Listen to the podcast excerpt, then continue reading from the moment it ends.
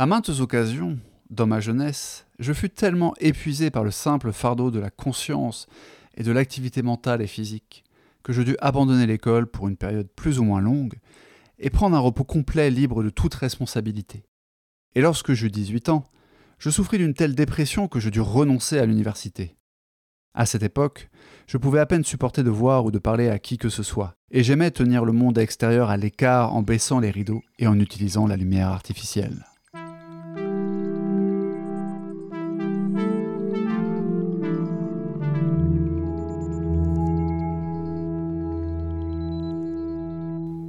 Entité cosmique ou simple mortel, soyez les bienvenus dans Lovecraft Therapy, l'exploration neurodivergente consacrée à la vie et à l'œuvre de Howard Phillips Lovecraft. Pour m'accompagner dans cette exploration, je suis accompagné de ma nécrophobe préférée. Audrey, est-ce que tu es nécrophobe? Est-ce que tu as vraiment peur des cimetières? Non, j'ai peur des gens qui vivent dedans. C'est très différent.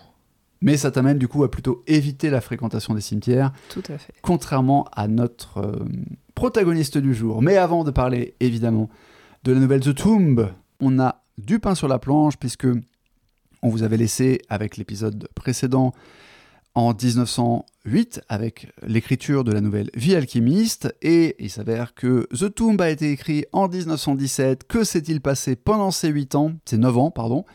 Euh, beaucoup de choses et à commencer par ce qui sera le quatrième Nervous Breakdown de Howard Philip Lovecraft.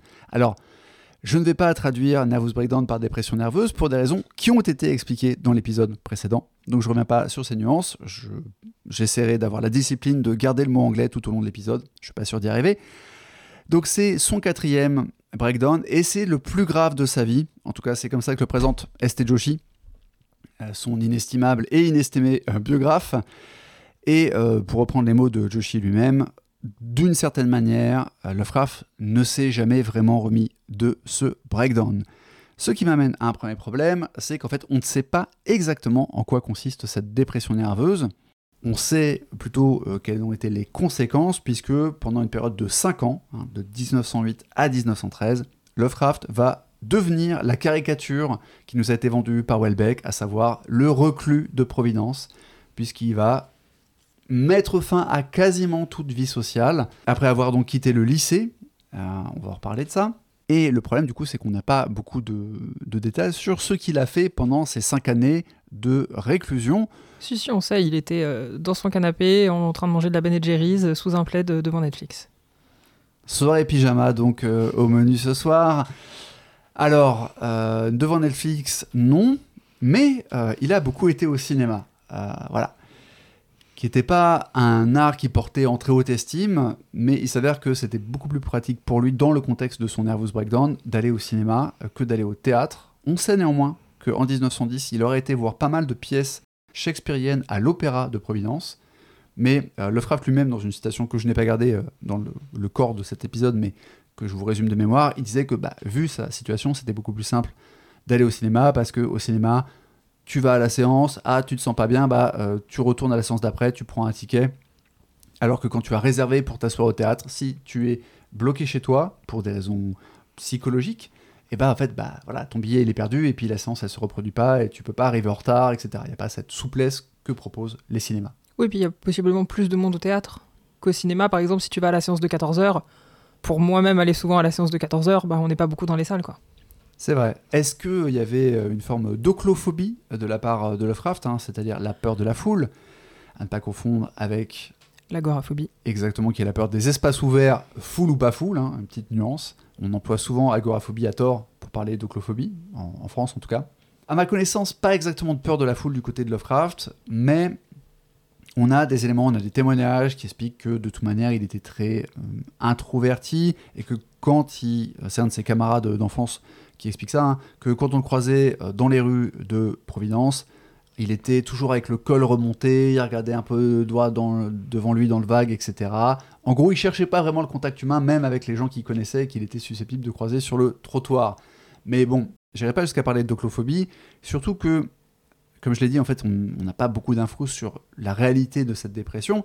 Ce qu'on sait, c'est que euh, Lovecraft avait des problèmes de migraine, et ça, on va en parler un, petit peu plus loin parce que c'est lié à cette histoire de dépression qui l'empêche d'aller à l'université. Euh, j'ai dit dépression au lieu de breakdown, pardonnez-moi. Donc, est-ce qu'on connaît au moins les causes de cette dépression? Alors, il y a plusieurs éléments qui euh, sont portés à notre connaissance par Joshi dans euh, I Am Providence.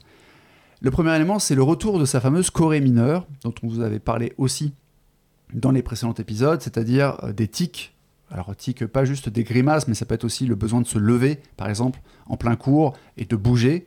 Donc, euh, c'est pas forcément quelque chose de gravissime. En fait, la Corée peut avoir plusieurs causes, plus ou moins graves. hein. Il y, a- il y a des choses comme la Corée de Huntington, si je dis pas de bêtises. Huntington. Huntington, pardon. Mais là, c'était euh, supposément une Corée plutôt mineure. Sauf qu'on a un témoignage hein, quand même qui explique que euh, un témoignage donc d'une d'une femme qui était à l'école avec Lovecraft, qui était au collège-lycée avec lui, à la high school, et euh, qui décrit ses tics. Et euh, elle dit en fait, il était assis à, son siège et d'un seul coup, en fait, il se levait, il, sautait. Et euh, la personne qui l'a interviewé, Harry Probst, dit que la personne dans son témoignage avait l'air un peu effrayée quand même par ces, bizarreries. Donc évidemment que si vous avez ce genre de tic, ça peut vous poser des petits problèmes et notamment engendrer une forme de phobie sociale. Est-ce que vous avez vraiment envie de vous donner en ridicule en fait et d'être jugé par la classe Euh, Je vous rappelle qu'on est quand même au début du XXe siècle, donc en termes de tolérance envers les personnes neurodivergentes ou envers les personnes souffrant de maladies psychiatriques, on n'est quand même pas au summum euh, de l'esprit Charlie. Donc ça peut jouer, mais en vérité, ce qui semble avoir euh, catalysé ce fameux breakdown, c'est les limitations de Lovecraft en mathématiques. Parce que du coup, en fait, contrairement à ce qu'il a dit au début de l'épisode, où il dit que sa dépression, enfin sa nervous breakdown l'a empêché d'aller à l'université, Lovecraft n'a pas validé son lycée. En fait, s'il avait voulu aller à l'université, il aurait fallu qu'il redouble encore une fois parce que son niveau en mathématiques n'était pas suffisant. On a dans I Am Providence euh, plusieurs bulletins de notes qui sont fournis par euh, Joshi. Alors, de mémoire, c'est pas des bulletins de notes du lycée, en tout cas, c'est des bulletins de notes un petit peu plus anciens, mais on voit clairement que Lovecraft a d'excellentes notes en physique. Alors, le truc, c'est que le barème américain, ça a l'air d'être euh, sur euh, 100 points, voire peut-être 110, 120, je sais pas trop, mais en gros, en physique, il a plus de 90, alors qu'en algèbre, il est bloqué euh, dans les 70, voire certaines années euh, dans les 64. Donc, en gros, il a un niveau qui est qualifié de passable d'après les, les échelles de, notation, mais c'est absolument pas euh, suffisant pour devenir astronome, parce que je rappelle que le but de Lovecraft, c'est d'aller à l'université pour devenir astronome. À l'époque, on ne parle pas encore d'astrophysicien, mais évidemment, euh, ça va être compliqué en fait euh, de devenir astronome si vous êtes mauvais en mathématiques. Et on a d'ailleurs une citation de Lovecraft qui date de 1931 où il explique ça très clairement et où il dit Dans les études, je n'étais pas mauvais, sauf pour les mathématiques qui me rebutaient et m'épuisaient. C'est l'algèbre qui constituait ma bête noire.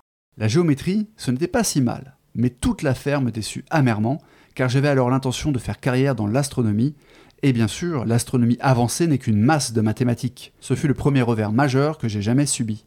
La première fois que je fus rappelé à l'ordre quant à mes propres limites, il était clair pour moi que je n'avais pas assez de cervelle pour être astronome, et c'était une pilule que je ne pouvais pas avaler avec sérénité. Pourtant, Lovecraft euh, ment régulièrement, ou en tout cas euh, se trompe régulièrement, puisqu'on a plusieurs euh, extraits de correspondance qui sont fournis par Joshi, euh, vraiment qui s'étalent euh, sur euh, la période 1915-1935, hein. donc c'est une grosse période. Quatre exemples où à chaque fois il dit oui, en fait, je devais aller à l'université, ou après que je finis le lycée, mon nervous breakdown m'a empêché, etc. Donc la formulation est toujours un petit peu ambiguë, voire carrément inexacte, comme celle que j'ai choisie pour ouvrir l'épisode. Hein, où il dit c'est le nervous breakdown qui m'a empêché d'aller à l'université. Non, malheureusement, c'est son niveau mathématique et il le sait, il l'a dit lui-même dans la citation que je vous ai lue. Et Lovecraft, qui va essayer malgré tout de prendre des cours par correspondance pour se perfectionner en sciences pendant cette fameuse période de réclusion, euh, confirme que ça ne fonctionne pas, puisqu'il dira Entre 1909 et 1912, j'essayais de me perfectionner en tant que chimiste, conquérant la chimie inorganique et l'analyse qualitative avec aisance, car c'était les passe-temps favoris de ma jeunesse, mais au milieu de la chimie organique, avec ses problèmes théoriques terriblement ennuyeux et ses cas d'isométrie de radicaux hydrocarbonés, je me trouvais si terriblement ennuyé que je ne pouvais absolument pas étudier pendant plus de 15 minutes sans ressentir un mal de tête atroce qui me prostrait complètement pour le reste de la journée. You. Alors, est-ce que c'est un peu excessif de déduire de ce problème de scolarité que euh, c'est ce qui a amené Lovecraft à se refermer chez lui Qu'est-ce qui te fait sourire? J'ai vraiment beaucoup plus de points communs avec lui que je ne l'aurais cru. C'est un peu perturbant.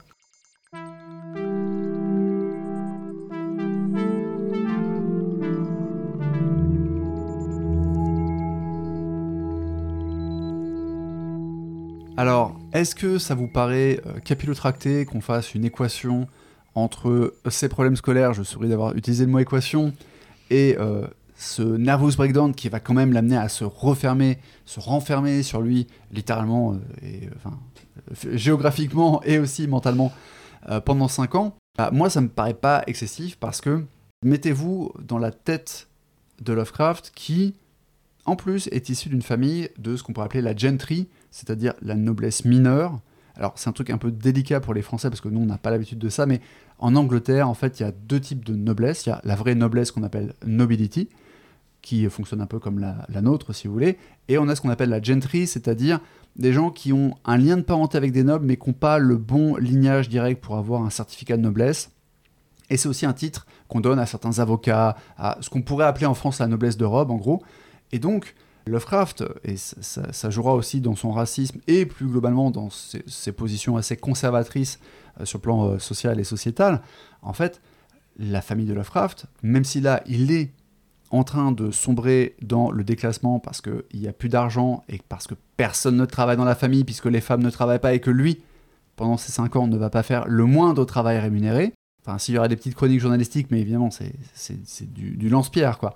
Donc, on a quelqu'un qui est en train euh, de, sombrer littéralement dans la pauvreté, mais à la base qui est d'extraction bourgeoise. Euh, Si on dit aristocratique, c'est un peu inexact. Si on dit bourgeoise, c'est un peu inexact, mais vous voyez le, topo. Donc sa famille vient de la gentry. Et donc, qu'est-ce qu'on fait quand on est issu de la gentry? On ne devient pas ouvrier. Éventuellement, on crée une entreprise. Ou alors, on devient un universitaire. Et la passion de Lovecraft pour les sciences, on vous en a parlé à- en long et en large dans les précédents épisodes. Imaginez la dépression que ça représente même sur le plan de l'identité personnelle. Il y a la question de qu'est-ce que je vaux. Il a dit lui-même qu'il n'avait pas de cervelle euh, pour euh, faire des sciences. C'est un- une manière de formuler les choses qui est assez euh, dépréciative. Mais et en plus de, ok, mais qu'est-ce que je vais faire? Et tu souriais, Audrey, en, en pensant à tes points communs avec Lovecraft. Moi aussi, je peux vous parler de mes points communs avec Lovecraft sur ce point, puisque j'ai vécu quelque chose d'assez similaire, dans le sens où, à l'âge de 14 ans, j'ai décidé que j'allais faire des études de psychiatrie. Bon, rapidement, j'ai déchanté, j'ai décidé de revoir mon truc à la baisse et de choisir des études de psychologie clinique. Je suis rentré en fac de psychologie clinique et j'ai fait, euh, j'ai validé ma licence, j'ai commencé à bosser mon master et en fait, j'ai dû, pour les besoins de- des études, faire un stage en psychiatrie, en service de psychiatrie, hein, vraiment le cliché que vous voyez dans les films. Alors, c'est pas non plus vol au-dessus d'un nid de coucou, encore que, mais c'est un environnement très spectaculaire, très carcéral, qui m'a horrifié, qui m'a dégoûté, qui a fait que j'ai arrêté les études. Mais en fait, quand vous avez 24 ans et que vous décidez que bah, vous pouvez pas faire ça, vous pouvez pas finir ces études, vous pouvez pas aller au bout du master pour devenir officiellement psychologue et travailler hors de psychiatrie après, et que vous avez ce projet de vie depuis 10 ans, depuis l'âge de 14 ans, bah, ça crée une grosse crise identitaire en fait. Qu'est-ce que vous allez faire? Qu'est-ce que vous allez réinventer comme projet? Donc moi, ça ne me surprend pas que ça ait eu un tel impact sur Lovecraft, dont on a vu déjà dans les précédents épisodes qu'il avait, on va dire, une santé fragile, en tout cas une santé mentale particulière, avec l'histoire de la Corée, avec les migraines qu'on trouvait aussi chez sa mère et chez son grand-père maternel. Donc on avait un tableau où il y avait une prédisposition à avoir des nervous breakdowns et ce problème existentiel au sens euh, de votre projet de vie, quoi, il me paraît tout à fait euh, suffisant pour provoquer cette réaction très particulière de repli sur soi. Tu parles quand même à quelqu'un qui a voulu être médecin légiste sans faire médecine. Et si vous ne me croyez pas et que vous trouvez que je projette trop mon parcours dans celui de Lovecraft, je vous propose, euh, non pas une citation en intégrale parce que j'ai oublié de la traduire et si je vous traduis sur des beautés ça va être très moche, mais on a encore un, un témoignage de Lovecraft qui date de 1918 pour le coup, où il explique qu'il ne va plus à l'observatoire de Providence, hein, puisque enfant il avait pu accéder plusieurs fois au LAD Observatory euh, de l'université Brown, qui est la fac de Providence en fait, et il explique pourquoi il n'y va plus. Et en fait, il dit que le fait de ne plus être, de ne pas y aller en fait comme membre de l'université, parce que c'est comme ça qu'il qu'il espérait y retourner en fait, il dit euh, je ne veux plus euh, les visiter parce que je ne suis qu'un étranger ordinaire, enfin, il, emploie le mot casual, donc voilà, étranger relâché, quoi, et un barbare et un alien, il emploie le mot alien, donc on a deux fois étranger, on a outsider et alien, en fait, qui portent chacun euh, à peine une nuance différente, en fait, et euh, voilà, non-university non university, barbarian and alien. Donc c'est vous dire à quel point il est complexé, il est hanté par ça, et ça explique aussi d'ailleurs que dans certaines correspondances, il s'arrange un peu avec la réalité parce que ça lui fait trop mal de le reconnaître.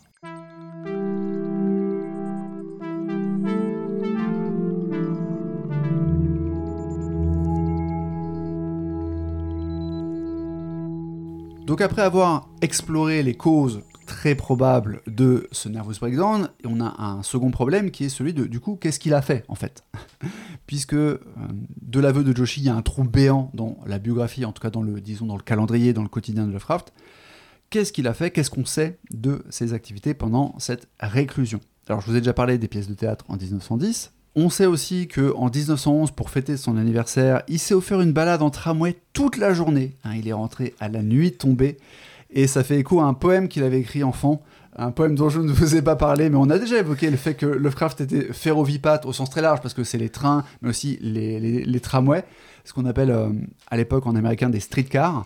Donc voilà, il s'est tapé toute la ligne, a fait une énorme boucle, voilà, c'était son kiff. Et à l'époque, il avait écrit en fait un poème qui racontait une journée passée à voyager dans les tramways, en expliquant les, les interruptions, il y avait des problèmes, il y avait une jument sur la voie, enfin voilà. C'était tourné comme un, un petit voyage initiatique et Audrey n'en peut plus. C'est mon dernier voyage à Dijon. ah ouais? Bah, tu sais, la divagation de cheval. Ah oui, c'est vrai, t'as eu des chevaux sur les voies de ton train. Voilà, donc j'ai été à Dijon euh, la semaine dernière et mon. Entre moult problèmes, euh, mon... il y a eu une divagation de cheval euh, sur la voie contiguë et, et c'était euh, assez impressionnant à voir et... et courage aux collègues qui ont dû gérer ça. Et on ne se moque pas des gens qui prennent le bus juste pour faire des lignes entières parce que ça les occupe. S'il vous plaît. Je, je me sentirais un petit peu vexé. Et en parlant de la passion de Lovecraft pour les trains, on sait qu'il va beaucoup lire pendant sa réclusion. Alors il va lire euh, des livres, hein. il lira notamment Le Monde perdu de Conan Doyle qui sort en 1912. Voilà, je rentre pas dans le détail de tout ce qu'il a lu parce qu'on n'a pas le détail de tout ce qu'il a lu au niveau des romans, mais on sait qu'il a lu l'intégralité, accroche-toi Audrey, je sens que tu vas adorer cette, euh, cette information, il a lu l'intégralité de Railroad Man's Magazine. Donc, euh, le Railroad Man Magazine, en fait, c'est un, un magazine consacré, comme son nom l'indique, au monde ferroviaire, qui mélangeait en fait des, des, des petites fictions et aussi des, des interviews, euh, des, des- des textes documentaires sur les, les chantiers actuels, enfin vraiment le truc mi-veille factuel, mi-fiction autour euh, de la ferrovipathie. Quoi. Ouais, Voilà. c'est l'ancêtre de la vie du rail. Je ne sais pas, j'ai jamais lu la, la vie du rail. Moi non plus. Alors je précise quand même que cette lecture a commencé avant la réclusion et euh, durera même lorsque Lovecraft sera sorti de son enfermement, hein, puisque on sait que le magazine en question a été publié de 1906 à 1919 et que du coup ça fait 150 numéros que Lovecraft a tous lus. C'est même marqué sur la fiche Wikipédia euh, du Railroad Magazine que Lovecraft est connu pour avoir lu l'intégralité de euh, cette publication, back to back, comme on dit. Genre en achievement. euh, Exactement, il a, il a unlock l'achievement Steam. Mais le Railroad Magazine, pardon, le Railroad Man Magazine, hein, l'homme du rail, attention, euh, ne sera pas la seule lecture de Lovecraft, puisqu'il va aussi lire beaucoup de pulp. Évidemment, c'était inévitable, puisque certaines de ses fictions, plus tard, seront publiées dans des pulps comme World Tales.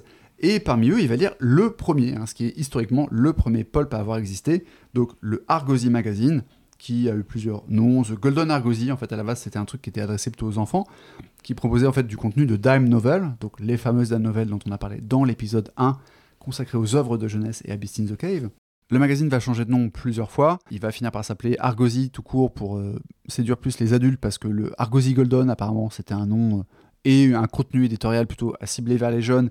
Et donc Munsey, le, créateur en fait de ce magazine, s'est rendu compte que bah, le problème des jeunes, c'est que c'était pas une clientèle qui reste en fait, c'était une clientèle très volatile et que valait mieux euh, cibler directement les adultes. Et euh, le Munsey Magazine donc qui changera plein de fois de nom et finira par s'appeler Vargosi est littéralement le premier pulp puisque en fait en 1896 il va changer son format en fait, euh, littéralement le format la taille du, journal et la matière en fait du contenu imprimé. Donc il va être imprimé en fameuse pulpe de bois.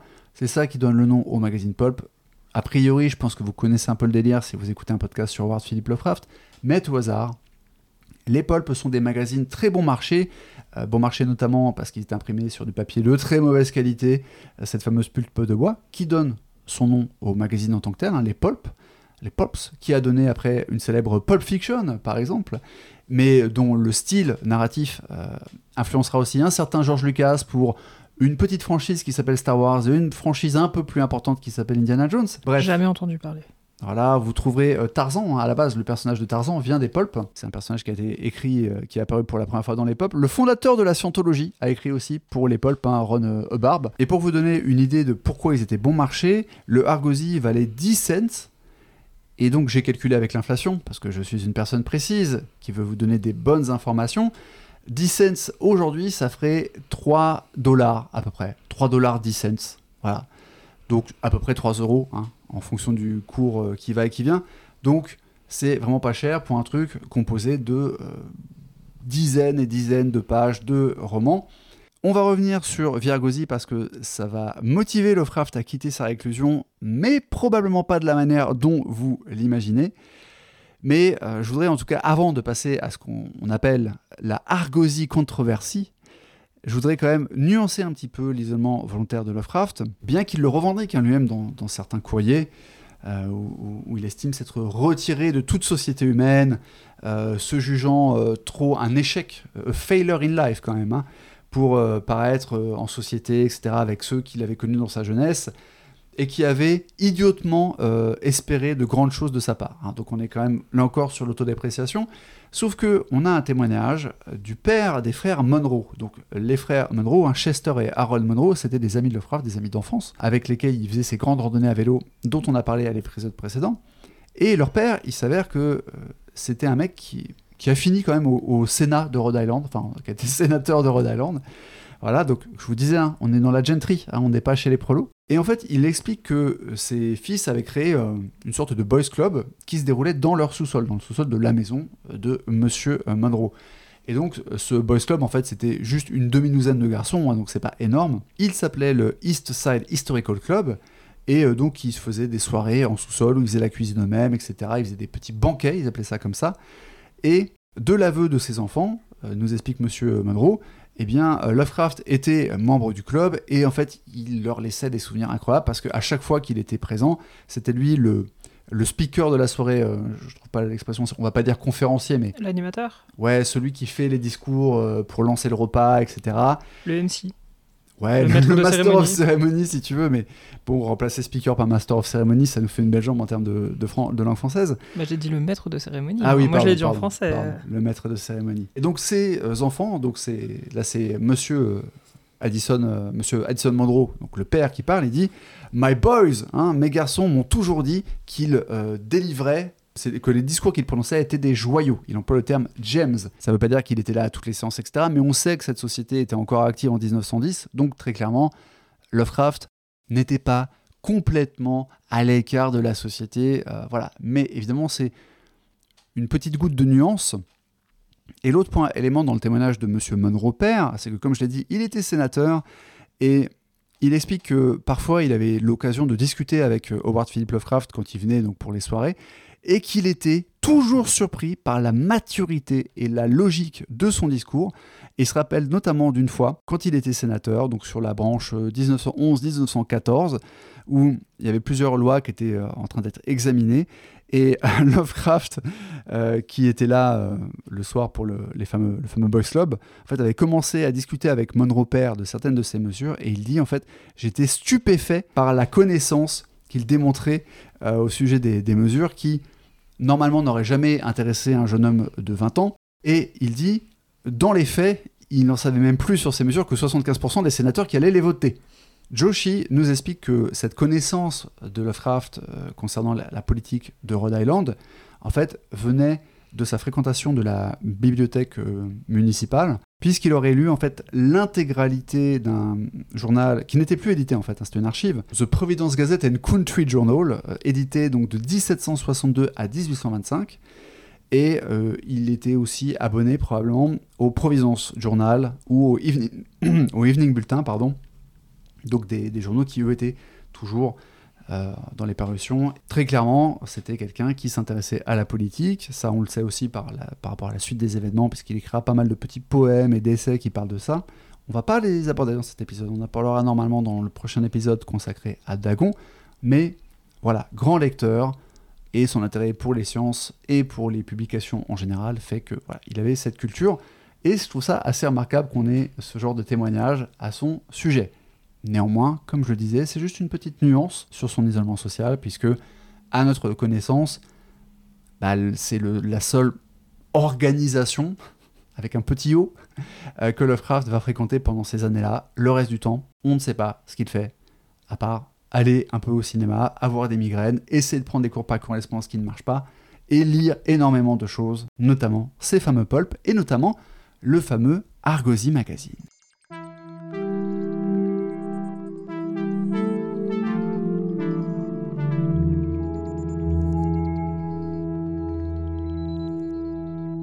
Nous sommes donc en septembre 1913 et il s'avère que The Argosy Magazine a depuis quelque temps une rubrique courrier des lecteurs intitulé The Booklog ou The Logbook, je ne sais plus, mais en gros voilà, c'est le journal de livres, le journal de lecteurs. Vous euh, traduirez ça comme bon vous semble. Et dans le courrier des lecteurs de septembre 1913, un certain Howard Philip Lovecraft est publié et il n'est pas content. En effet, il y a parmi les auteurs récurrents de Virgosi un mec qui s'appelle Fred Jackson. Alors pour la petite histoire, hein, c'est pas juste un auteur de pulp. Fred Jackson, c'est un mec qui a écrit en tant que scénariste plus, de 50 films des vrais films qui ont été tournés hein, dans les années 1910-1920, euh, et plus de 60 pièces de théâtre. Donc le mec n'était pas au chômage, euh, contrairement à Lovecraft, mais euh, par contre, les œuvres qui étaient publiées dans Virgosi, c'était de la littérature harlequin qui ne portait pas encore ce nom parce que la, gamme n'existait pas à l'époque. Mais même Joshi a fait cette remarque. Hein. Il dit ça aurait fait un bon, un bon auteur harlequin à l'époque. Et d'ailleurs, Joshi lui-même dit au sujet d'une des nouvelles qui ont provoqué la colère de Lovecraft, une nouvelle qui s'appelle The First Law, la première loi, il dit c'est une histoire incroyablement nunuche, mélodramatique et verbeuse. Donc ça donne pas envie. Et il s'avère que Lovecraft, du coup, est scandalisé, à la fois parce que Jackson est souvent publié, trop souvent en tout cas, euh, dans Virgosi, mais aussi parce qu'il y a des lecteurs qui sont fans de lui et qui écrivent pour chanter ses louanges dans le courrier des lecteurs. Alors je vous lis un extrait du courrier de Lovecraft à ce sujet. Aux yeux d'un observateur désintéressé, il semble qu'un effort vigoureux soit fait pour imposer M. Jackson au public par une campagne de publicité sans précédent et par la sélection pour la publication dans le logbook des lettres dans lesquelles il reçoit la plus grande quantité d'adulation. Donc, Lovecraft déjà soupçonne carrément une campagne marketing un peu astucieuse où on ferait exprès de cibler euh, les fans de Jackson plutôt que ses détracteurs. Et même s'il reconnaît quand même qu'il y a une partie importante du public qui aime les histoires d'amour, hein, il le reconnaît quand même du bout des lèvres, euh, le problème pour lui, c'est que Jackson est un mauvais écrivain. C'est même pas le sujet. Et d'ailleurs, c'est ce qu'il dit. Au-delà du simple choix du sujet, permettez-moi de décrire le type jacksonien comme trivial, efféminé et par endroits grossier. On va parler de la grossièreté, on va voir qui euh, de l'hôpital se moque de la charité ou inversement dans quelques secondes, puisque la suite du courrier continue ainsi.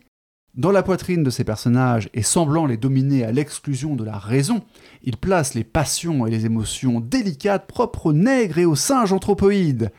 Son style littéraire est faible et souvent excessivement familier, il regorge d'infinitifs divisés, le fameux split infinitive, et tombe parfois dans l'utilisation de mots farfelus, comme par exemple livinable au lieu de habitable. Alors, on retrouve là le conservatisme grammatical de Lovecraft, hein, qui râle voilà, sur certains, on ça peut-être des néologismes hein, pour livinable, et sur le fameux infinitif divisé. Alors, ça a l'air technique comme ça, mais vous savez tous ce qu'est l'infinitif divisé si vous avez regardé Star Trek. Bah oui, parce que depuis l'épisode pilote de Star Trek, le slogan qui lance l'épisode en expliquant que c'est génial, on est en train de conquérir l'espace, parmi ce long slogan, il y a notamment la phrase To boldly go where no man has gone before. Aller euh, avec euh, hardiesse, là où aucun homme n'a été, qui a été changé d'ailleurs en euh, To go where no one has gone before pour être plus gender neutral. Mais ce qui est intéressant, c'est que le to boldly go, puisque normalement, on ne met pas l'adverbe comme ça entre le to et la préposition to et le verbe qui forme un infinitif anglais. Hein. To go, boldly serait plus classique.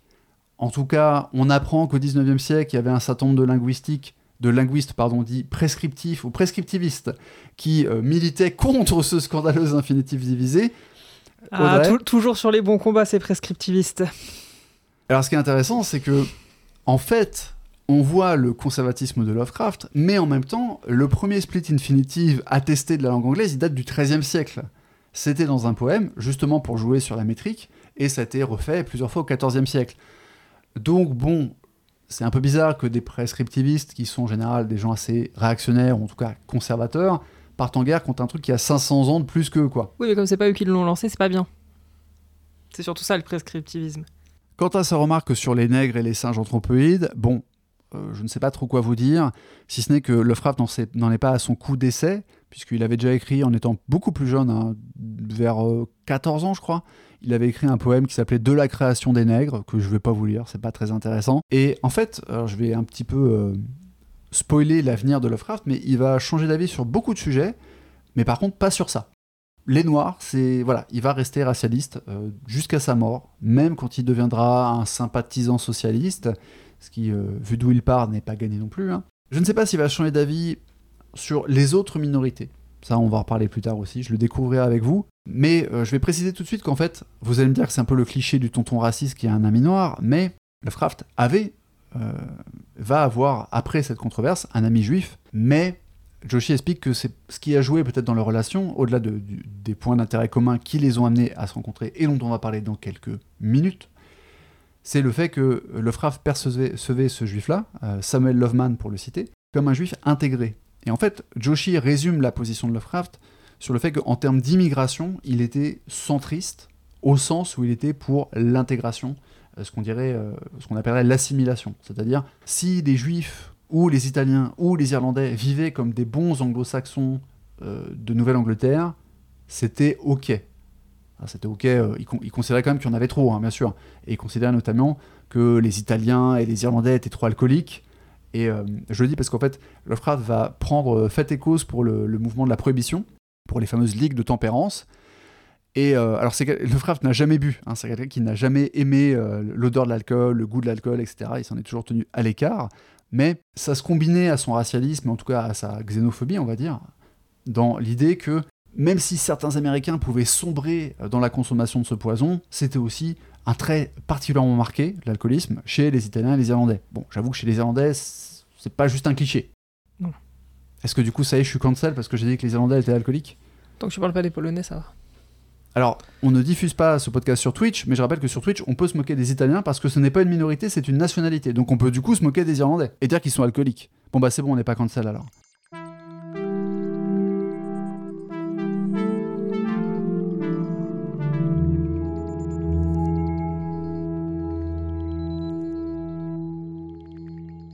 Le courrier de Lovecraft va provoquer une véritable bataille rangée dans le courrier des lecteurs du Argosy. Ceci dit, euh, vous serez étonné de remarquer que personne n'a été agacé par son utilisation du mot nègre. C'est pas ça du tout qui va provoquer la bataille rangée. A priori, là, ça ne dérange pas grand monde. Ce qui nous donne aussi un éclairage assez intéressant sur l'époque, hein, pour ceux qui voudraient stigmatiser Lovecraft comme le paroxysme de l'inhumanité. Bon. Euh, mais en l'occurrence, les fans de Jackson vont être absolument horrifiés et l'attaquer. Et va s'en suivre en fait un combat épistolaire qui va durer plusieurs mois avec plusieurs personnes, dont un dont je n'ai pas retenu le nom, je crois qu'il s'appelle Russell. Mais ce qui est important, plus que le nom de cette personne, c'est que lui va répondre à la critique de Lovecraft par un poème satirique. Il n'en fallait pas plus pour que Lovecraft euh, lui réponde à son tour sous forme versifiée, parce que Lovecraft, dans sa vie, aura écrit entre 250 et 300 poèmes. Beau score. Donc autant dire que quand un opposant lui a répondu sous forme versifiée alors que son propre courrier à lui ne l'était pas, il s'en est livré à cœur joie. Et voilà comment euh, Joshi nous résume finalement cette argosie controversée. Je ne vais pas vous lire le moindre extrait des, contre-réponses, parce que notamment dès que c'est versifié, le problème c'est que ça repose sur les rimes, et que si je traduis, on va perdre la rime, ou alors je vais devoir travestir le sens pour faire rimer. Et si je vous lis les poèmes des uns et des autres, avec mon magnifique accent français euh, qui euh, découpe les mots anglais, ça va être un petit peu horrible pour vos oreilles. Donc je vais directement aller à la conclusion, parce que ce qui m'intéresse, c'est l'aspect transitoire et disons les conséquences de cette argosie controversie, même si je trouve ça très drôle parce que c'est un peu Twitter avant l'heure en fait. Exactement. X, plus Twitter, pardon. Oui, et puis à la différence avec Twitter, au moins les gens essaient de faire des rimes hein, et d'écrire en forme versifiée pour se clasher au lieu de simplement s'invectiver et s'accuser de différents éléments de langage. Bref, Dans un sens, nous devons grâce à Monsieur Jackson, ou peut-être à ses supporters, d'avoir rendu possible le reste de la carrière de Lovecraft, car on ignore combien de temps il aurait continué à végéter dans l'atmosphère étouffante du 598 Angel Street. Lovecraft n'avait pas de travail, il ne faisait que jouer avec la chimie et l'astronomie, vivait avec une mère qui perdait progressivement sa stabilité mentale, écrivait des vers aléatoires et sans distinction au sujet de sa région natale, et dévorait les magazines pulp sans envisager de leur apporter une quelconque fiction à eux ou à toute autre part du marché. Mais le travail de Jackson a tellement irrité Lovecraft qu'il en est au moins sorti de son ermitage pour bombarder de lettres les magazines en question. Alors que c'est un fan de Jackson qui avait initié l'habitude d'écrire en vers, Lovecraft y a trouvé une occasion en or d'adapter sa bien-aimée satire augustéenne à une cible tout à fait moderne. Les ramifications de tout cet épisode, pour Lovecraft, vont bien au-delà de l'échange d'insultes au sujet d'un écrivain médiocre et insignifiant. Oui, parce que, en fait, euh, à l'époque, Jackson avait du travail et pas Lovecraft, mais aujourd'hui, tout le monde a oublié Jackson et tout le monde se souvient de Lovecraft. Voilà, bon, bref. C'était peut-être la première fois qu'il rencontrait des opinions radicalement différentes des siennes et venant d'un groupe de personnes très différentes, et très honnêtement, assez inférieures en niveau d'éducation, de culture et de statut socio-économique. Bien qu'il ne semble pas avoir eu beaucoup de respect pour beaucoup de ses adversaires, à part celui qui versifiait, et qu'il semble avoir dynamité leur position avec facilité, il découvrira plus tard que de telles divergences d'opinion parmi ses amis, collègues et correspondants ont une valeur inestimable pour le sortir de ses certitudes et élargir sa perspective. Et donc à l'issue de cette bataille, qui durera plusieurs mois, voire même plusieurs années, Lovecraft en fait sera remarqué par un certain Edward F. Das, qui à l'époque est official editor, donc euh, éditeur officiel, mais dit comme ça, ça vous dit pas grand chose, pour une association, une association, je sais pas pourquoi je dis ça comme ça, pour une association euh, qui s'appelle la United Amateur Press Association. Donc, on va appeler ça l'UAPA, ça sera plus simple. Donc, une association de journalistes amateurs qui, euh, donc DAS, qui va lui proposer d'entrer dans l'association. Alors, le journalisme amateur, qu'est-ce que c'est? Bah, Pour faire simple, c'est l'ancêtre des fanzines. Sauf que, bon, les fanzines, c'est plutôt en général vraiment très niché sur un sujet. On va faire un fanzine sur un groupe ou sur un, un style musical, par exemple éventuellement sur un hobby. Alors si vous savez pas ce que c'est un fanzine, bah, c'est l'ancêtre des webzines, hein. je dis ça pour les plus jeunes d'entre vous. Euh, le journalisme... Ok boomer. T'as dit ok boomer Ok boomer. Ouais, ok JDG. Donc... Contexte La différence entre le journalisme amateur et les fanzines, c'est que le journalisme amateur est plus généraliste. En fait, la première association de presse amateur, elle est née aux États-Unis. Elle s'appelle la NAPA, Hein, la National Amateur Press Association, et en fait c'est la maman de la UAPA, puisqu'en fait l'UAPA c'est un schisme de cette fameuse NAPA. Donc euh, schisme qui connaîtra lui-même plus tard un autre schisme dans les années 30, donc euh, voilà, c'est comme les groupes Discord, il euh, y, a, de la Discord, voilà, hein, c'est comme ça. Toujours est-il que la NAPA a été fondée en 1876, et qu'en fait on y trouve des gens qui éditent leurs propres journaux, c'est ça le principe, hein, littéralement, mais du coup, c'est des journaux à très petit tirage qui sont pas forcément vendus, ou alors va falloir s'abonner, mais en fait pour s'abonner, il faut rentrer dans l'association du groupe de presse. On est vraiment dans de l'amateurisme, mais du coup, comme c'est des simili-journaux, vous allez trouver dedans des critiques d'actualité, des rubriques scientifiques, des fictions, des nouvelles, des poèmes. Bref, c'est un petit peu chaque éditeur de journal qui fait sa sauce et qui décide du programme. Donc, euh, Lovecraft lui-même, d'ailleurs, va éditer euh, son propre journal suite à son entrée dans ce milieu. Mais je vais vous résumer cette période, hein, puisque là, on est sur une période de 3 ans, euh, jusqu'à l'écriture de The Tomb. On est en 14, donc, quand Lovecraft rejoint ce mouvement, et il va faire preuve de ce que je vais appeler un idéalisme, parce que je sais pas trop comment le dire autrement, mais il va vraiment s'investir à fond. Il va être très très actif déjà par ses contributions, hein, puisqu'il va envoyer masse et masse de poèmes parce que bah, c'était techniquement un des plus prolifiques en fait de toute la bande, sachant que c'était une petite bande.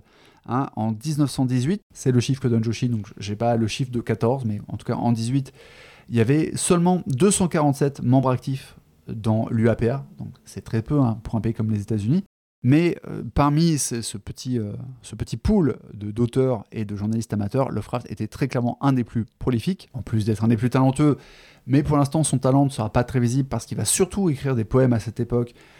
Et de son propre aveu, en fait, il n'a jamais été un très bon poète parce qu'il était beaucoup trop euh, prisonnier d'un format qu'on appelle le couplet héroïque. Et en fait, il était très bon pour respecter la métrique. Et d'ailleurs, il aimait beaucoup corriger la métrique des autres. Mais par contre, on va dire que son formalisme formel, désolé pour ce, truisme, euh, son formalisme en fait et son conservatisme formel faisait qu'il avait du mal à mettre de l'émotion et à être créatif en fait. Donc c'était, disons, trop scolaire. Voilà, là encore, hein, je vous lirai pas ces nouvelles, ces, poèmes, sauf vraiment si à un moment on a un truc qui fait sens par rapport au message plus qu'à la rime. On verra le moment venu comment je vous traduis ça ou pas. Mais voilà, en tout cas, il était très prolifique, à défaut d'être euh, très bon sur le contenu des poèmes. Mais il va aussi rentrer euh, très rapidement, en fait, dans ce qu'on appelle le département de la critique publique, hein, The Department of Public Criticism, où il rentre dès 1915 euh, et il va taper quand même trois mandats différents. D'accord Donc il va être trois ans à ce poste qui consiste en fait à publier des critiques publiques, littéralement, hein, de, ce qu'envoient les, les, membres de l'association. Le principe étant, non pas de leur tailler euh, un costard pour le plaisir, mais de les aider à progresser. Il y a cette idée qu'on est entre amateurs, du coup on se confronte au regard des autres amateurs, et euh, les gens ont le droit de donner leur avis, et justement on est là pour apprendre. Hein. c'est un petit peu l'idée.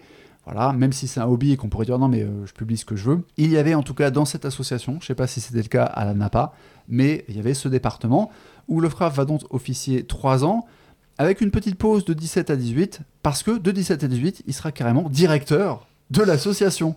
Donc euh, c'est une ascension assez rapide hein, quand même. Et euh, quand il sera directeur, et d'ailleurs même quand il sera aussi à la, critique publique, il partira en guerre contre l'utilisation des mots d'argot et contre tout ce qui ressemble de près euh, ou de loin à un néologisme ou un modernisme. Voilà. Le mec, son truc c'est le 18e siècle, hein, c'est la période augustéenne. C'est comme ça qu'il faut faire, c'est comme ça qu'il faut parler anglais. Et voilà. Alors je vous rassure, il va pas réussir à imposer ce formalisme-là à tous les autres membres de l'association. Il y aura d'ailleurs des factions concurrentes, etc. Il y aura là encore des débats euh, dans les courriers. Mais ça vous donne là encore un petit peu euh, le portrait de Lovecraft et de ce qu'on pourrait appeler son conservatisme, même si j'ai pas envie de dire son conservatisme en général, puisque par bien des égards, il était aussi très moderne, notamment dans son intérêt pour la science. Mais ça, ça sera beaucoup plus flagrant dans ses œuvres euh, plus tard. On va dire que là, on est encore, c'est juste quelqu'un qui est passionné de science, mais il l'a pas encore tout à fait intégré dans ses nouvelles, très clairement on le voit avec celle qu'on a déjà passée en revue, Beast in the Cave, The Alchemist, et aujourd'hui The Tomb. Promis, on va parler de The Tomb dans quelques minutes. Donc je vous ai parlé de cet idéalisme, et en fait Joshi explique que euh, le mouvement du journalisme amateur, c'est exactement ce dont Lovecraft avait besoin à ce moment-là. Euh, déjà parce qu'il va s'y investir inlassablement, et que du coup bah, ça lui donne, euh, je vais pas dire un sens à sa vie, ce serait un peu excessif, mais un sentiment d'utilité dont il va attester lui-même. Hein. Je vais vous lire une citation dans quelques instants. Et surtout, en fait, le fait qu'il n'y avait pas beaucoup de concurrence, c'est Joshi lui-même qui le dit comme ça. En fait, le petit monde euh, du journalisme amateur était un endroit où le frère pouvait briller. Et encore, ça ne veut pas dire qu'il n'avait pas le talent. On sait le géant qu'il est devenu après, mais à l'époque, c'était pas le cas. Il était encore un tout jeune écrivain d'un point de vue euh, d'ancienneté, quoi. Je veux dire, ok, il écrivait beaucoup de poèmes assez euh, bateaux, on va être gentil, mais en termes de fiction, même si je trouve que Beast in the Cave est excellente pour euh, un truc écrit par un, gamin de 15 ans. Il n'a pas encore accouché de ses chefs-d'œuvre. Il n'a pas encore écrit La couleur tombée du ciel. Voilà, disons les choses très clairement. Et ce qui est intéressant, c'est qu'il va. En fait, son, implication dans le journalisme amateur va lui permettre de raffiner une certaine philosophie de l'écriture. Les deux piliers qui vont être la philosophie de Lovecraft en tant que membre très actif de cette communauté, c'est l'expression de soi sans pensée commerciale. Commerciale au sens de rémunération ce que Joshi appelle abstract self-expression without thought of remuneration. Et je vous lis une petite citation de Lovecraft qui verbalise ça. L'UAPA vise désormais le développement de ses adhérents dans le sens d'une perception et d'une expression littéraire purement artistique. Ce développement doit être réalisé par l'encouragement de l'écriture, la formulation de critiques constructives et le développement d'amitié par correspondance entre érudits et aspirants capables de se stimuler et de s'entraider dans leurs efforts. L'association vise à faire revivre l'esprit non commercial, la véritable pensée créatrice que les conditions modernes ont fait de leur mieux pour supprimer et éradiquer. Et le deuxième tenant de sa philosophie, c'est l'éducation. Littéralement, pour lui, il y a une mission éducative dans le journalisme amateur. Et il dit à ce propos, l'UAPA vise à aider ceux que d'autres formes d'influence littéraire ne peuvent atteindre. L'homme non universitaire, celui qui habite dans différents endroits, le reclus, l'invalide, les très jeunes, les personnes âgées, tout cela sont inclus dans notre ambition. Ce qui est intéressant, je vous parlais de son conservatisme juste avant, là on a quelque chose qui est presque du militantisme euh, de progrès social en fait. Il est pour éduquer les masses, il est pour ce qu'on appellerait une démocratisation en fait de la littérature. Alors le petit twist, c'est qu'évidemment, il se considère comme faisant partie des érudits qui vont pouvoir enseigner aux prolétaires à respecter la grammaire du XVIIIe siècle, certes, mais on est quand même sur quelque chose qui nuance encore son, son conservatisme et je trouve ça très intéressant. Et avant de conclure cette partie sur le journalisme amateur et l'impact que ça a eu sur la vie de Lovecraft, je voudrais insister une dernière fois sur cette notion de, on va dire, l'art pour l'art, ou en tout cas d'expression abstraite, puisque, je reprends ce que dit euh, Joshi, l'expression abstraite de soi sans pensée de rémunération est devenue un principe cardinal dans la théorie esthétique ultérieure de Lovecraft. Et son développement au cours de sa période amateur constitue peut-être la contribution la plus importante du journalisme amateur à sa vision littéraire il est bien sûr peu probable que l'amateurisme soit réellement à l'origine de cette idée dans l'esprit de Lovecraft. En fait, Lovecraft n'aurait pas répondu aussi vigoureusement à l'amateurisme s'il ne voyait pas déjà la littérature comme une diversion élégante. C'est très intéressant et, pour conclure, voilà ce que Lovecraft lui-même dit au sujet de cette période de sa vie. Le journalisme amateur m'a fourni le monde même dans lequel je vis, d'un tempérament nerveux et réservé, et maudit avec une aspiration qui dépasse de loin mes capacités, je suis un inadapté typique dans le monde plus vaste de l'entreprise et singulièrement incapable de tirer du plaisir des diverses activités ordinaires. En 1914, lorsque la main bienveillante du monde amateur m'a été tendue pour la première fois, j'étais aussi proche de l'état de végétation que n'importe quel animal peut bien l'être. Peut-être aurais-je pu être mieux comparé à l'humble pomme de terre dans sa quiétude isolée et souterraine. Il vraiment potato. La quiétude des pommes de terre, le nouveau roman de Catherine Pancol. Avec l'avènement de l'UAPA, j'ai obtenu une volonté de vivre renouvelée, un sentiment renouvelé d'exister autrement que comme un poids superflu, et j'ai trouvé une sphère dans laquelle je pouvais sentir que mes efforts n'étaient pas entièrement vains. Pour la première fois, je pouvais imaginer que mes tâtonnements maladroits vers l'art étaient un peu plus que de faibles cris perdus dans le vide inaudible.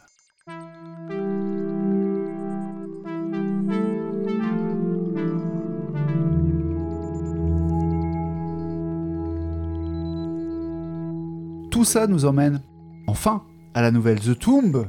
Mais avant, quand même, il faut se poser la question pourquoi est-ce que Lovecraft s'est remis à écrire de la fiction en 1917 après ces neuf années d'abstinence et de quasi-monomanie consacrée à la poésie? Déjà, je pense qu'à force de corriger les textes des autres, Lovecraft a eu, à certains moments, conscience de faire de la poésie médiocre et il avait conscience de ses limitations. Est-ce qu'il s'est pas senti un moment en porte-à-faux à force de corriger et d'encourager les œuvres des autres dans le département de la critique publique et il s'est pas dit ok il faudrait aussi que moi j'apporte quelque chose d'autre à, l'édifice en fait pour montrer que je sais mieux faire que les autres ou pour montrer ce que je peux faire en tout cas ce qui est sûr c'est que euh, le fait que The Alchemist ait été publié en 1916 dans The Vagrant dont je n'ai pas précisé mais qui était un journal amateur il était par Paul W. Cook, qui sera un ami proche de Lovecraft euh, pendant longtemps. Euh, et qui Cook qui a eu des mots très très favorables euh, sur The Alchemist, je pense que ça a évidemment donné la petite pichenette qu'il fallait à Lovecraft pour qu'il se dise bon, finalement, cette histoire de fiction entre ma relative incompétente poétique et les encouragements très marqués que je reçois pour ça, bon, à force de commenter les histoires des autres, et si je me remettais le pied à l'étrier et que j'y allais. Voilà, j'en sais pas plus en fait sur les causes profondes. Ce qu'on sait par contre, c'est qu'est-ce qui a donné à, Lovecraft l'idée d'écrire The Tomb? C'est, euh, paraît-il, la visite dans un cimetière où il a vu une tombe qui datait de 1711 et s'est dit Ah, si je pouvais discuter avec cette personne, eh ben, euh, qu'est-ce que j'apprendrais sur cette époque? Ce qui témoigne d'un rapport au temps dont on va reparler parce que j'ai des choses à dire là-dessus. Alors Audrey, est-ce que tu veux nous résumer l'histoire, l'intrigue, le dénouement peut-être même de The Tomb? Jarvis Dudley. Alors déjà, est-ce qu'il s'appelle Dudley Enfin, est-ce que du coup tu penses que celle dont il faut pas dire le nom a, créé la famille Dudley en clin d'œil à cette nouvelle? Enfin, moi je suis tout de suite, j'ai vu Dudley, je me suis dit mais attends, Harry Potter. Euh, Alors non, parce que c'est un nom qui est assez courant et euh, en fait, euh, J.K. Rowling s'est beaucoup inspiré euh, de ses promenades justement dans des cimetières pour trouver des noms, notamment le cimetière euh, où nous avons été à Londres tous les deux, cher Frédéric. C'est le, cimetière qui l'a le plus inspiré pour trouver les noms des, personnages de sa saga. D'accord, ok. Ouais, donc elle a copié Lovecraft, quoi. C'est voilà, elle le dit pas, mais. Gervas Dudley nous prouve donc qu'il ne faut pas trop s'approcher des tombes et que donc j'avais raison. Biais de confirmation. Tout à fait. Non, plus sérieusement, c'est un monsieur euh, qui se décrit comme souvent calomnié sur son intelligence. mis en retrait parce que euh, trop pur et trop noble pour le petit peuple qui vit avec lui, ou qui nous explique quand même dans les premières lignes euh, qu'il est à l'asile et, qui justement va nous expliquer pourquoi il est arrivé jusque-là. Donc Gervas Dudley se, se promène dans la forêt et par hasard, il va tomber sur un mausolée un petit peu étrange qui va l'attirer irrésistiblement. Il va mettre 11 ans à s'engouffrer dans ce mausolée et il n'aurait pas dû. voilà, merci d'être venu, merci d'avoir écouté ce magnifique épisode de Lovecraft Therapy. Abonnez-vous. Donc, euh, ouais, Non, bah clairement ça va pas lui réussir. ouais, effectivement, effectivement. Il va y avoir des, des transformations euh, physiques, psychiques, psychologiques. euh. Physique, elles sont, elles sont purement comportementales. hein. Son physique, son corps n'a pas l'air à alterner. Ouais, bah tu vois, dans, un petit peu Altéré, peut-être dans ses tics ou quoi. Moi j'ai compris aussi que tu vois, il allait avoir une physicalité différente. Oui, tout à fait. C'est pour ça que je dis euh, comportement. Oui, Dans le sens où il parle de son bearing, c'est ça. est donc son port, littéralement, le- la manière dont on se porte. Alors effectivement, tu l'as très bien relevé, le narrateur est non fiable, et c'est le début d'une grande tradition euh, chez Lovecraft. On a quelque chose d'assez similaire dans Dagon, Hein, j'anticipe un peu l'épisode suivant. La différence étant que dans Dagon, on sait que le narrateur est accro euh, à, alors je sais plus si c'est l'opium ou la morphine, mais en gros, un dérivé d'opiacé. Et donc en fait, il n'est pas forcément fiable parce que c'est un toxicomane, mais il n'est pas interné. Donc là, c'est un petit peu euh, différent. Sur- Surtout que là, ici, le, le narrateur est interné, mais il n'a pas l'air stressé en fait par son internement, alors que le, le narrateur de Dagon, il n'est pas interné, mais par contre, il est au bout du rouleau et au bout de sa vie. Néanmoins, c'est le début d'une grande tradition euh, avec l'introduction à la Lovecraft, où on a soit un narrateur qui est en prison, à l'asile, sur le point de mourir, sur le point de se suicider, do- dont on comprend euh, clairement que sa santé mentale est atteinte, mais qui du coup euh, soulève chez le lecteur la question de est-ce que ce que je vais lire est fiable en termes de témoignage? Et c'est un, principe qui est à la fois astucieux pour jouer sur le côté fantastique, même si oui, je sais que la plupart des nouvelles de Lovecraft sont classées en science-fiction pour d'évidentes raisons. Néanmoins, un des principes de base dans le fantastique littéraire, c'est quand même qu'on n'est pas censé être sûr que le surnaturel a eu lieu dans la nouvelle. D'ailleurs, c'est ici le cas, il y a une grosse ambiguïté dans le dénouement euh, de The Tomb, mais même pour les, prochaines nouvelles qui en fait seront euh, science-fictionnelles, le fait de commencer avec un narrateur qui est euh, fou, interné ou pas, mais qui est très clairement en mauvais point, ça permet d'entretenir cette ambiguïté jusqu'au bout de est-ce que ce qu'on va me raconter c'est vrai ou est-ce que c'est le fruit du délire du narrateur et si oui, à quel moment il a pété les plombs et à quel moment le récit s'écarte de la réalité dans la narration qui est faite des faits. Tu as souligné la ressemblance entre le, caractère, le tempérament, en tout cas ce que dit le narrateur, du regard qu'on porte sur lui, voilà les calomnies sur son intellect, etc. Euh, cette ressemblance entre ce narrateur donc et Lovecraft. Il y a aussi le fait que on a presque la même phrase que dans l'alchimisme euh, sur le fait qu'il ne peut pas travailler. Enfin là, c'est pas qu'il peut pas, c'est qu'il n'a pas besoin parce que de, de sa, Il est suffisamment riche pour ne pas avoir besoin de travailler. C'est ça. Alors que dans l'alchimie, c'est il n'a pas le droit parce que euh, euh, parce qu'il est noble, etc. Mais on a encore un protagoniste qui ne travaille pas. Alors, euh, St. Joshi d'ailleurs justifie ça en disant que c'est une mécanique qui est nécessaire à l'intrigue, parce qu'évidemment, un protagoniste qui travaillerait ne pourrait pas passer des jours et des jours à aller passer la nuit dans la forêt. Il y aurait un problème, euh, soit d'absentéisme au travail, soit il se ferait virer parce qu'il travaille mal, parce qu'il est trop fatigué, parce qu'il a mal dormi. Néanmoins, c'est quand même une énorme projection, euh, vu que Lovecraft, je l'ai parlé hein, pendant sa réclusion, ne travaillait pas, à part des petites rubriques journalistiques, dont j'ai pas du tout parlé d'ailleurs, mais c'est un petit détail. hein. Il a repris quelques rubriques astronomiques euh, payées dans le laps de temps entre The Alchemist et The Tomb. Mais évidemment, ça reste quelqu'un qui avait cette aversion, en tout cas à l'écriture rémunérée, et qui était inadapté. Et, et en plus, non seulement il travaille pas, ça il peut le justifier par sa richesse, mais il nous rajoute aussi qu'il est d'un tempérament inadapté aux études formelles et aux amusements, euh, aux récréations sociales. Donc, enfin, Lovecraft est en train de parler de Lovecraft dans euh, cette nouvelle, quoi. Il y a un autre point commun entre le narrateur de The Tomb et le vrai Howard Philip Lovecraft, c'est son rapport aux créatures sylvestres, puisque je vous avais dit que quand il était enfant, Lovecraft croyait vraiment aux créatures de l'Antiquité, et notamment aux créatures sylvestres comme les Sylviades. C'est d'ailleurs assez amusant la manière dont c'est formulé dans The Tomb, puisque le, narrateur nous dit Je ne vivais pas seul, car nul créateur ne peut vivre seul, sauf à finir par fréquenter des choses qui ne sont pas ou qui ne sont plus. Donc, par hasard, un fantôme, on va, on va y venir.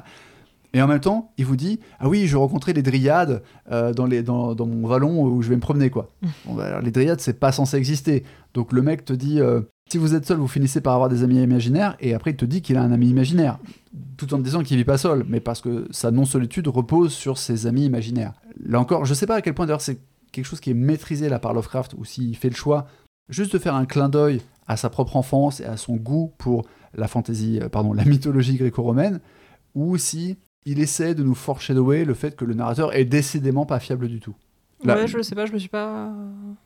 Je me suis pas vraiment posé la question euh, sur ce qu'il voulait dire, mais peut-être que notre pérégrination dans, dans les méandres de cette nouvelle va nous éclairer euh, davantage. Moi, je pense que la première explication suffit, c'est-à-dire que c'est un clin d'œil. Il y a aussi une référence à, au, au vie de Plutarque et à Thésée, et aussi à euh, Palyrunus. j'ai- j'ai- À pas-.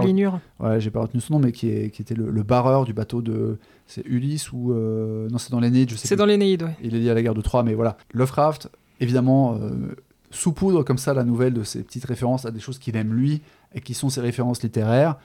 Donc euh, on n'a pas forcément besoin de, de penser à ça en termes de, de foreshadowing. Même s'il y a du foreshadowing dans le fait qu'il dit euh, que quand on vit seul, on finit par avoir des amis imaginaires. Donc, par exemple, un fantôme, effectivement. Bah, c'est pas vraiment un fantôme. Tu vois, au lieu d'être attiré par le tombeau creusé à flanc de colline, je l'étais par la cave calcinée, machin. Son maître en était un démon qui, de ses longs doigts, me faisait signe d'approcher. Alors c'est vrai qu'il y a ce passage-là avec l'histoire des doigts invisibles et il y a un changement comme si d'un seul coup c'était plus la même entité en fait qui agit sur lui, mais le fait que il a une perméabilité de toute manière puisqu'on explique qu'il se promène dans les cimetières et que du coup il apprend des choses, ce qui signifie que soit c'est un médium, il a des flashs, soit il parle avec les fantômes ou il est même peut-être possédé par eux. Le dénouement de l'intrigue, parce que bon, on vous raconte l'histoire n'importe comment, décidément c'est une habitude chez nous. Donc, Gervas Dudley, il voit cette tombe, il est fasciné par elle. Il n'arrive pas à rentrer dedans parce que la porte est fermée, bien qu'entrouverte, par un épais cadenas. Mais un jour, en lisant les vies de Plutarque, il découvre l'histoire de Thésée qui euh, a son destin de héros inscrit sous une grosse pierre qu'il ne pourra bouger que quand il aura atteint son destin de héros. Bref, en gros, il y aura un moment, euh, tu, sauras quand tu- euh, ce sera le moment de savoir, etc. Donc il prend son mal en patience, il fait des recherches, il va se promener dans les cimetières, il apprend des choses étranges, et finalement, à 21 ans, il fait un rêve très particulier où il va dormir euh, près de la tombe. Il y retourne régulièrement, mais il va dormir près de la tombe. Il fait un rêve. À, à l'issue de ce rêve, il rentre chez lui, il trouve une clé dans un coffre, et la clé, c'est la clé du cadenas qui verrouille la chaîne, qui garde la porte entr'ouverte du mausolée. Là, il y va, il découvre un tombeau vide, il se met à dormir, enfin, pardon, un cercueil vide dans le mausolée, et il se met à dormir dans ce cercueil, et il fait des rêves, et là, son comportement commence à être modifié, et on comprend, en fait, on comprend que soit il voyage dans le temps, dans, ses rêves, soit il est possédé par le fantôme d'un membre de la famille Hyde, un clin d'œil à, à Dr. Jekyll et Mr. Hyde d'ailleurs. Et à la fin, on a donc cette soirée, puisqu'il il arrive sur les lieux, puisqu'en fait le mausolée est donc à flanc de, de vallon, mais au sommet du vallon, il y avait la demeure euh, des Hyde qui a brûlé dans un incendie suite à la foudre. Et en fait, il remonte sur le, sommet du, vallon, enfin le vallon c'est le creux, donc il monte sur le sommet de la petite colline à côté, euh, là où se trouvait la maison, il y a une soirée, la foudre tombe, euh, lui est détruit par la foudre, sauf qu'en fait non, il n'est pas détruit par la foudre, il se réveille avec les serviteurs de ses parents qui le, tiennent parce qu'il s'agite comme un forcené, et en fait on comprend qu'il a été soit possédé par l'esprit de Gervas Hyde, puisque le dénouement c'est qu'à l'hôpital, son serviteur dont on n'a jamais entendu parler euh, un seul moment dans le bouquin par ailleurs, euh, son serviteur arrive et lui dit Ouais, euh, j'ai- forcé le, le caveau. Oui, parce qu'en fait, le mausolée n'était pas ouvert, il n'y avait pas de clé, Il n'est jamais rentré dedans. il n'est jamais rentré dedans, etc. Les, les serviteurs l'ont espionné et ont vu qu'il dormait près du mausolée, mais que euh, voilà, il n'était jamais rentré dedans, il n'a jamais déverrouillé la chaîne ou quoi que ce soit. Et là, Hiram, son serviteur, lui apporte, euh, enfin dit qu'il a réussi à rentrer en cassant la chaîne et que cette fois, il a vu que sur le cercueil où le protagoniste croyait dormir, il y avait le nom, le prénom de Gervas. Donc il y avait un Gervas Hyde, en fait, qui était le fameux dernier descendant de cette famille, dont le corps n'était pas là parce qu'il avait été foudroyé euh, pendant la soirée, foudroyé, brûlé, euh, dispersé en poussière, éparpillé façon puzzle. Et en fait, si c'est Gervas, c'est que c'est le fantôme de ce. Enfin, tu vois, il est soit il est la réincarnation de Gervas, soit c'est juste un descendant et pas une réincarnation, mais c'est le fantôme de Gervas qui l'a possédé parce qu'il allait dormir près de la tombe, parce que le fantôme hantait la colline, les ruines, vu qu'il n'a pas eu de sépulture, etc. Tu vois, il y a cette idée de. Un fantôme, c'est quoi? C'est en général dans le folklore, en tout cas en Occident, c'est euh, un- une âme euh, décédée qui n'a pas eu de repos, qui n'arrive pas à aller au paradis, en enfer ou je sais pas quoi. Donc on pourrait penser que c'est le fantôme de Gervas Hyde qui se met à le posséder ou à le hanter, enfin le hanter à un moment où il s'identifie à lui, etc. C'est pour ça que le terme de démon, ou c'est peut-être une métaphore, ou c'est pour dire que l'ambiance a changé, que quelque- il se passe quelque chose, c'est pour faire le, jouer le crescendo. Mais je pense pas qu'il soit possédé par un démon, si ce n'est que ce démon, c'est euh, en fait Gervas Hyde, dont on comprend qu'il avait des mœurs pas très catholiques, puisqu'il est question de, de blasphème et, de festivités euh, de bacchanal sans Dieu, etc. Oui, effectivement, j'ai peut-être juste pris la... la nouvelle de manière trop littérale, euh, trop premier degré, dans ses différentes traductions, et Oui, peut-être. peut-être. Donc on a euh, pas mal d'éléments euh, intéressants dans cette nouvelle. Alors déjà, moi j'ai beaucoup aimé cette nouvelle. Ok, toi, tu l'as pas aimé mais je l'ai pas aimé. Ok. Peut-être que- justement parce que je l'ai prise trop au premier degré. euh. Mhm. En fait, je trouve que là, il manque vraiment trop de choses. Ok. Le moment où. bah, presque en fait, entre le moment où il rentre enfin dans le, dans le tombeau et que justement le fantôme, il y a la fête, tout ça, et la fin de la nouvelle, il y a une page et demie, Mhm. même pas. Et je trouve que c'est un peu court et que vraiment c'est très rushé. euh. Ouais. Genre, on lui avait demandé de faire une rédaction en 500 mots, pas plus. Et, euh, et moi, je, je trouve qu'il manque vraiment beaucoup de choses en fait dans cette nouvelle euh, pour qu'elle m'accroche. Qu'est-ce qui manquerait? Je sais pas, plus de plus d'éléments dans la fête, plus d'explications, plus de, de relations entre les personnages. Parce que, ouais, comme tu le disais, bah, son serviteur il débarque, bah merci d'être venu, mais on savait pas qu'il existait. Ses parents, au final, ils interviennent que très peu. Ouais. Enfin voilà, il les mentionne juste une ou deux fois, alors que bah, si ça fait vraiment autant de temps que ça, peut-être que ses parents sont intervenus plus de fois. Pourquoi avoir attendu tout ce temps pour aller le chercher Tu vois, je. Je sais pas. J'ai l'impression qu'il manque vraiment beaucoup de choses et presque que c'est juste une, une V1 par relu. euh. D'accord, carrément. Il y a des V1 par relu qui sont très bien, hein, mais... mais là sur moi ça marche pas du tout. D'accord. Bah, merci d'être venu. C'était ma dernière participation. Merci de m'avoir écouté. Ok, ben non, mais c'est intéressant. Effectivement, moi, j'ai pas du tout eu ce ressenti-là. En fait, euh, je suis d'accord avec toi pour le serviteur. hein. C'est très clairement une marque euh, un peu d'amateurisme, sans jeu de mots, de la part de Lovecraft. On voit qu'il n'a pas encore atteint sa maturité, même si à l'époque où il écrit la nouvelle, il a quand même déjà 27 ans. Le fait que le serviteur n'ait pas été introduit au préalable, alors qu'il y a plein d'autres éléments qui sont bien gérés, en fait, euh, qui sont quasiment des, des fusils de Tchekhov, en fait. Donc là, c'est vrai qu'on a un peu envie de dire, bah, du coup, pourquoi n'avoir pas mentionné ce serviteur, surtout qui nous dit euh, un serviteur envers qui j'avais gagné une tendresse. Tu vois, il, il- Oui, c'est ça, mon, fidèle serviteur. Voilà, donc euh, il est tellement fidèle qu'on n'en a jamais entendu parler avant. Alors que par exemple, quand il dit euh, les villageois matinaux qui assistèrent à mon retour, bah, il pouvait, plutôt que les villageois dont on se fout, parce que c'est la seule fois où ils vont apparaître, Ouais. peut-être que justement il pouvait parler de son serviteur et que son serviteur aurait pu être tout aussi étonné de le voir afficher des signes de profonde satisfaction, alors que j'étais connu pour être solitaire et tranquille. Vu que c'est son serviteur, il doit le savoir qu'il est tranquille, et le voir arriver au petit matin, ça aurait peut-être dû, Attends, euh, c'est marqué profonde satisfaction? Ouais.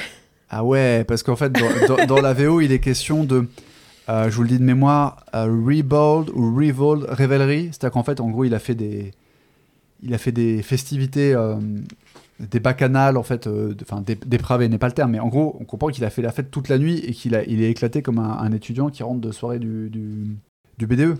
Donc en fait, euh, il n'est pas question vraiment de satisfaction, il est plutôt question que il est euh, décoiffé, il a les yeux creusés, il est comme quelqu'un en état d'alcoolémie. D'ailleurs, quand il déclare le- la chanson à boire au petit déjeuner, il le déclare d'une voix licorice, donc d'une Mm. voix de liqueur. C'est-à-dire, de- Ouais. c'est- alors ça veut pas- on pourrait se dire oui, c'est liquoreux dans le sens, il le dit d'un ton sucré ou mielleux. Non, non, c'est parce qu'il le dit en état d'ébriété en fait. Et tu vois, donc dans l'autre traduction euh, qui est plus ancienne, c'est pareil. Des villageois matinaux qui assistèrent à mon retour s'étonnèrent des signes de satisfaction évidente, de divertissement enjoué qu'ils constataient pour une fois chez un homme réputé sombre et solitaire. Et là, je trouve que la traduction, elle marche mieux. Alors divertissement enjoué, oui, enfin c'est divertissement là est traduit euh, révélerie donc qui, est- qui est qu'on pourrait traduire par bacchanal ou festivité, mais ouais ça, ça marche. Tu vois, pour le coup, moi, cette nouvelle, je trouve qu'elle est mieux traduite dans la version de Paul Pérez. de Paul Pérez. Parce que dans l'édition de Nemos, bah, ils ont voulu prendre trop de, trop de liberté et lui donner un petit côté un peu trop. euh, presque précieux. Je sais pas si c'était maintenant le point traduction, mais. euh, Dessus, bah, vas-y, de toute manière on est en bordel, on raconte l'histoire en désordre. C'est n'importe quoi, donc euh, voilà. Euh, parce que certes, dans l'édition de Nemos, moi, ils utilisent un verbe que j'aime beaucoup, qui est le verbe gésir.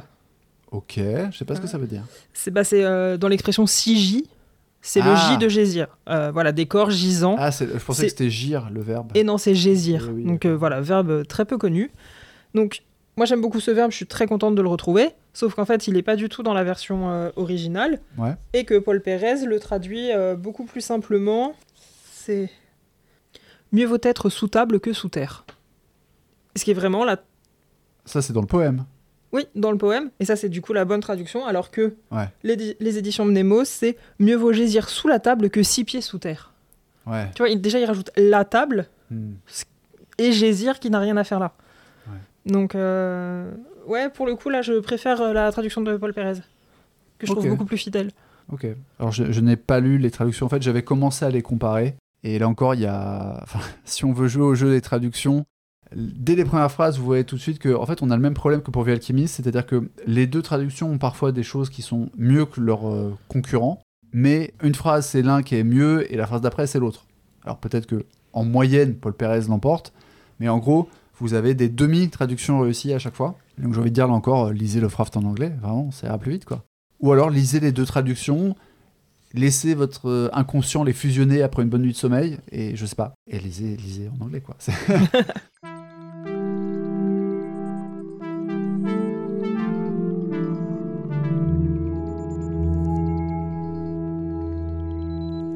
L'autre euh, preuve, selon moi, du manque de maturité de Lovecraft en tant qu'auteur à ce moment-là, c'est le sous-texte qui est encore un peu chrétien, puisque finalement, alors déjà au départ, il est question de colère divine dans les rumeurs des villageois, d'accord Quand en fait Gervas, encore enfant, comprend et surtout mène l'enquête pour savoir à qui appartient la tombe, il découvre que c'est la fameuse famille des Hyde et qu'ils ont une mauvaise réputation et que les villageois chuchotent des choses au sujet d'une colère divine, mais surtout on le retrouve dans le climax de la nouvelle avec cette soirée où la maison finit foudroyée. On nous dit à quelques lignes d'intervalle, d'un côté, il y avait des, donc des, la fête était blasphématoire, il y avait, elle était sans Dieu, littéralement godless. Et quelques lignes plus loin, donc on a la foudre qui frappe, et en gros, c'est le châtiment divin, quoi. C'est dur de pas l'interpréter comme ça. C'est-à-dire, ces gens, cette famille, ou en tout cas le dernier de la famille, Gervas Hyde, était un païen, peut-être, est-ce qu'il pratiquait des trucs occultes, il n'y a pas de référence à des livres, des grimoires, etc. Mais c'est plus qu'il a l'air d'être dépeint comme un dépravé. Toujours est-il que l'arrivée de la foudre qui brûle tout, c'est un peu euh, littéralement Dieu qui est pas content et qu'on voit un éclair. Et même si c'est pas explicité, c'est quand même très très très présent en forme de sous-texte. Et du coup, bah, quand on connaît euh, l'athéisme déjà parfaitement euh, structuré de Lovecraft à l'époque, un athéisme qui remonte euh, à presque 10 ans en arrière, c'est un peu étrange et ça me paraît, alors peut-être une, une manière de rendre encore hommage, en tout cas de pas arriver à se libérer du carcan du gothique classique qui comporte ce genre de sous-texte chrétien. Mais c'est vrai que je trouve ça, voilà, c'est un petit bémol pour moi qui montre qu'il n'est pas encore complètement mature. Par contre, moi j'ai beaucoup aimé la nouvelle. Alors peut-être parce que ah, c'est à cause du côté méta, c'est-à-dire que je vois tout ce que ça renvoie par rapport à l'œuvre, euh, par rapport aux futures nouvelles, par rapport à la vie de Lovecraft, etc. Euh, tu dis que la fin est rochire, en fait, moi je trouve pas. C'est-à-dire qu'en fait, ça, rejoint une des théories de Lovecraft qui, qui vient de Poe, en fait, euh, qu'il abordera dans son essai sur l'horreur su- surnaturelle dans la littérature, qui consiste à dire une nouvelle, c'est une ambiance, un protagoniste, une, une émotion, un setup. C'est-à-dire en fait, la nouvelle, c'est monolithique. On cherche pas à varier les environnements.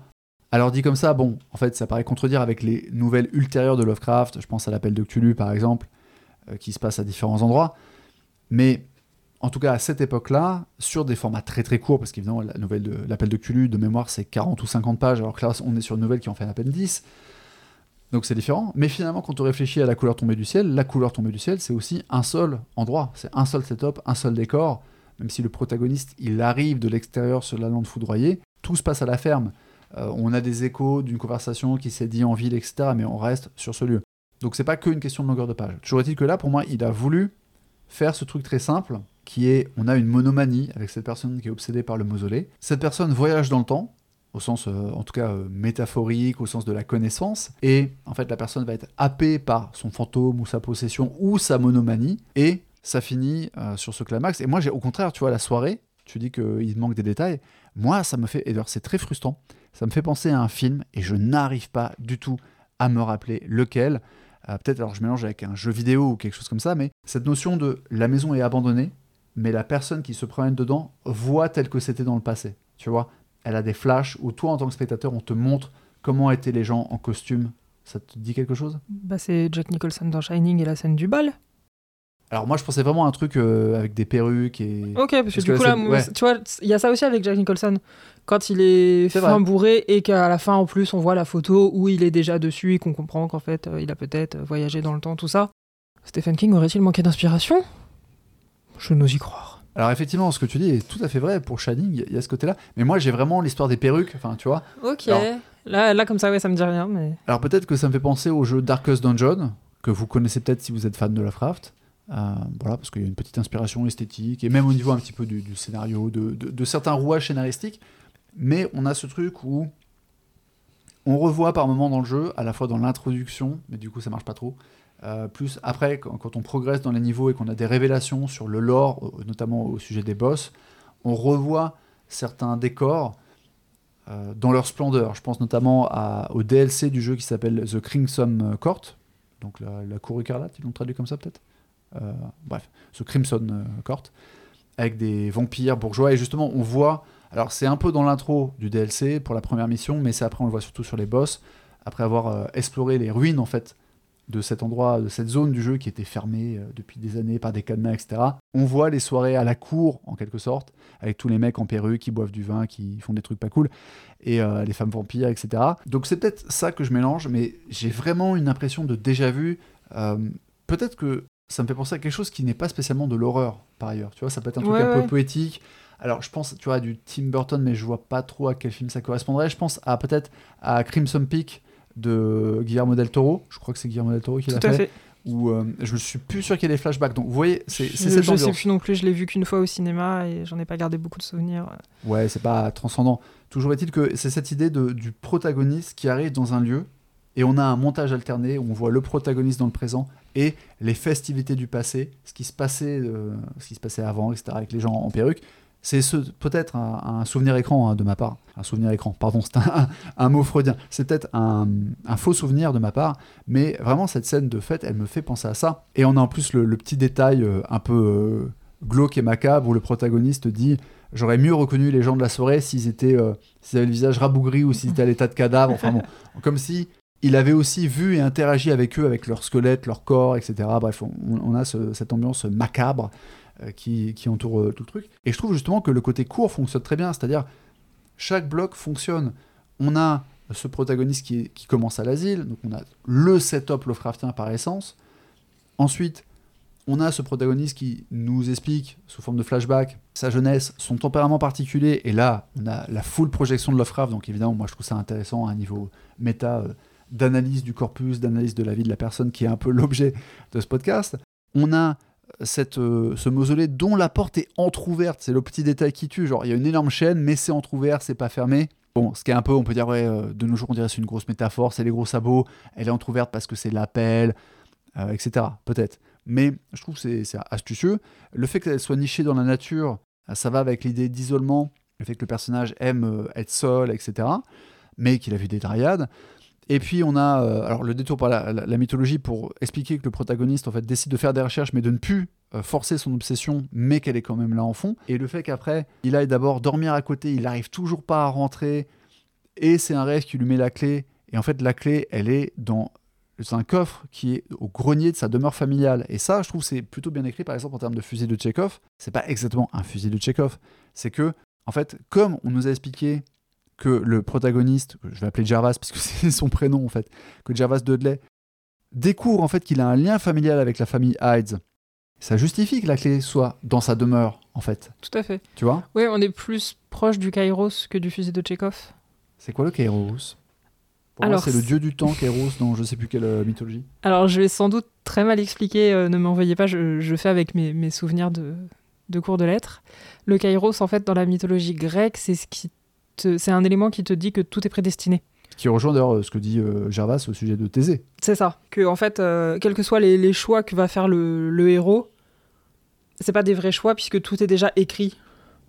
Ce qui, reçoit, ce qui rejoint vraiment le, le principe en fait de la tragédie, puisqu'une tragédie c'est quelque chose qui est déjà écrit contre lequel on ne peut pas lutter.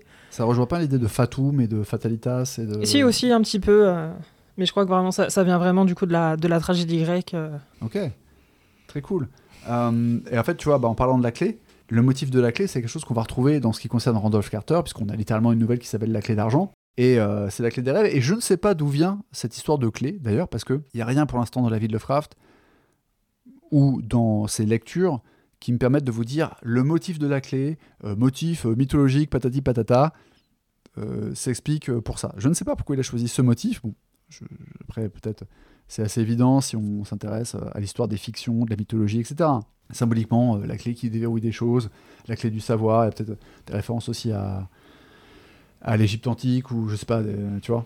Oui, c'est un, objet qui est vraiment plein de, valeurs et de symboliques, que ce soit oui, sur, sur le mystère, sur le, l'envie de voyage, tu vois, quand on dit euh, prendre la clé des champs. Ah, ok. C'est partir. Il y a la clé des songes, effectivement. La clé des songes, tout ça, c'est vraiment voilà, un objet qui est très métaphorique et très, très symbolique euh, dans les contes, dans les légendes, les mystères et dans, la, dans ce qu'on se raconte, en fait. D'accord. Mais du coup, c'est intéressant de voir ce motif-là combiné à une nouvelle qui pose une ambiguïté, puisque finalement, à la fin, ce qui est, je trouve, assez intéressant, peut-être un peu maladroit aussi, parce qu'on a l'impression que Lovecraft n'arrive pas à trancher parce qu'il veut encore être dans la tradition du fantastique.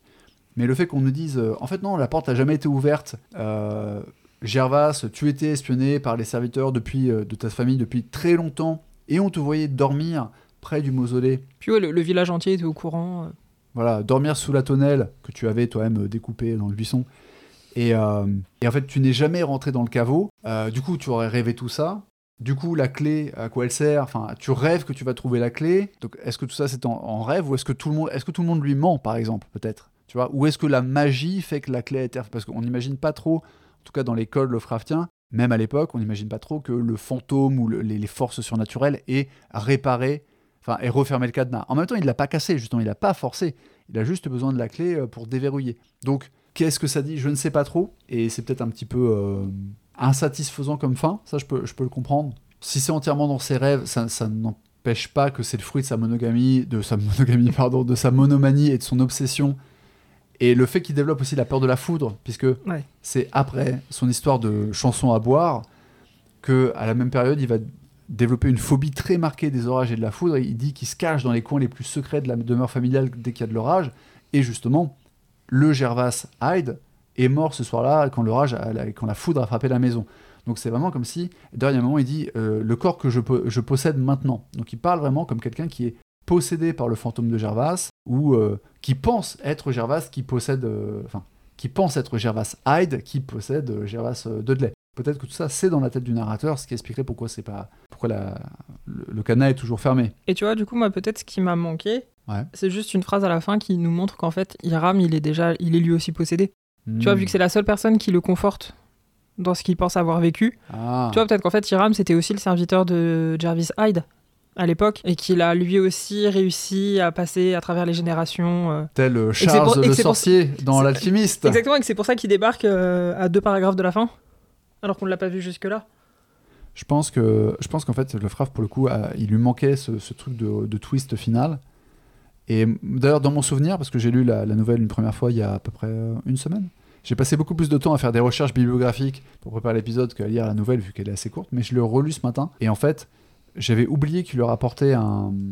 Enfin, qu'il leur apportait juste une information en disant il y a le nom Gervas sur le cercueil. Je pensais qu'il leur ramenait la clé qui avait été perdue. Parce que, ah comme par hasard, quand Gervas se réveille avec les serviteurs qui le ceinturent en train de hurler parce qu'il a rêvé de la foudre et qu'il a rêvé qu'il était euh, détruit par la foudre, etc. Ah bah, euh, dans l'échauffourée, la clé est perdue.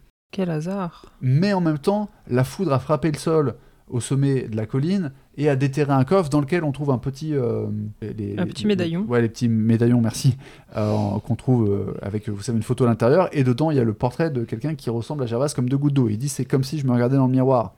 On comprend que c'est Gervas Hyde et que Gervas Dudley, comme par hasard, comme dans n'importe quel film thriller supernaturel avec une histoire de réincarnation, eh ben, il a exactement le même visage que son ancêtre. Et en fait, ça, ça fait un peu euh, Deus Ex Machina aussi, le fait que la foudre ait déterré ce coffre, et qu'en plus, ça, a cassé les chaînes qui, empêchaient euh, le Ça a déterré le coffre. cassé les chaînes, mais pas détruit le médaillon à l'intérieur. Enfin, c'est vraiment. euh, Oui, voilà, puis si on n'avait vraiment pas compris, euh, sur le médaillon, enfin sur la photo, on voit les initiales du monsieur qui sont bien JH. Ouais, on avait compris. Donc là encore, c'est encore un peu un manque de maturité. Mais je trouve que l'ambiance globale, cette obsession, le fait, en fait, même le setup en lui-même me plaît. Moi, j'aime beaucoup me promener dans la nature, dans la forêt, etc. Et je conçois totalement l'idée du personnage qui n'aime pas trop la compagnie de ses semblables et qui se sent plus attiré par euh, les milieux non humains euh, en forêt, dans les champs, etc. Qui trouve un mausolée qui le fascine. euh, Qui, alors après, le fait qu'il aille dormir là-bas, etc. C'est un peu. Il y a peut-être une espèce de de parallèle avec le vampirisme, quoi. Finalement, on a l'impression que le mec vit la nuit, etc.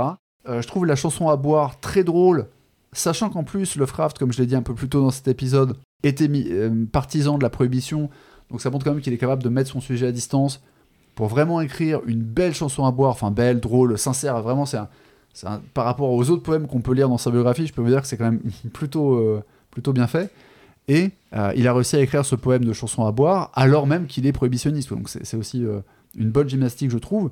Le fait que le protagoniste va traîner dans les cimetières, alors de nos jours on peut trouver que c'est un peu cliché, quoi. C'est un peu ah oui le gothique, forcément ça se passe dans les cimetières. Mais le fait qu'il apprend des détails là-bas et qu'il parle par exemple du mec qui est enterré et dont en fait euh, euh, le, je sais plus si c'est le fossoyeur ou quelqu'un d'autre, mais il lui a volé ses bas de soie, les, les boucles en argent de ses souliers et lui a volé ses sous-vêtements euh, de je, je ne sais plus quelle matière. Euh, Alors quand on dit sous-vêtements, à l'époque, on parle bien sûr de la chemise. hein. C'est pas, il n'a pas volé sa culotte, quoi. Euh, il a déjà volé ses bas, ça suffit. Ouais, c'est ça. Mais- Laissez-lui son slip. Voilà. do- Donc il y a quelque chose, il y a déjà un peu d'humour en fait. Tu vois la manière dont il raconte ça. euh, il dit, euh, j'ai appris ça, je me prenais dans les cimetières et je savais ça que personne d'autre n'aurait dû savoir. C'est assez marrant parce que ce qu'il sait, c'est pas euh, que le mec qui a été enterré avait planqué euh, des, des, dire des, des louis d'or. Bon, non, parce que c'est aux États-Unis. Mais euh, planqué des pièces d'or au fond de son jardin. Non, il, il- il sait qu'on lui a volé son bas, etc. Donc on a déjà un peu l'humour macabre qu'on va trouver, par exemple, dans une nouvelle qui s'appelle Le Caveau. Donc faut pas confondre le caveau et la tombe. Mais donc tu vois, l'ambiance euh, gothique champêtre, en fait, me plaît Ouais. beaucoup plus que l'ambiance gothique château qu'il y a dans Vie Alchimiste. Ok, ouais, je, je vois. Alors qu'effectivement, moi je suis plus euh, grand château que promenade en forêt. Et du coup, le climax euh, fonctionne très bien, je trouve. J'ai pas vraiment besoin de plus de détails. Le fait qu'on me parle des gens en perruque qui je vois très bien la scène, comme je vous l'ai dit, à tel point que j'ai peut-être un faux souvenir. D'ailleurs, au propos des cimetières, là encore, on est un peu sur le- la fine ligne rouge. Euh, Lovecraft est sur le fil du, bon goût et du mauvais goût, puisque c'est quand même assez marrant qu'on dise, au, dé- au départ de, de la nouvelle, Gervas nous dit Oui, euh, en gros, j'avais interdiction de me promener dans les cimetières à cause de mon tempérament. Alors, c'est du foreshadowing, mais on ne sait pas exactement quel foreshadowing. Est-ce que c'est parce qu'il est hautement suggestionnable et que du coup, s'il va dans les cimetières, il va s'imaginer des choses et ses parents le savent. Ses parents savent qu'il est fragile mentalement et essaient de le préserver. Ou est-ce que c'est parce que, bah, en fait, il n'est pas fragile, il est euh, hautement sensible. D'ailleurs, c'est- le paragraphe introductif. Le paragraphe introductif de la nouvelle pose un propos comme ça, presque philosophique sur le monde, euh, disons philosophico-scientifique. Euh, une grande phrase qui explique voilà, la, la masse n'est pas assez sensible et juge les gens, mais qu'en fait, la frontière entre le réel et l'irréel, tu veux la lire peut-être? Il est malheureux que la majeure partie de l'humanité ait l'esprit trop limité pour prendre la mesure, calmement et avec intelligence, de ces phénomènes isolés que seules quelques rares personnes extraordinairement sensibles ont pu voir et ressentir.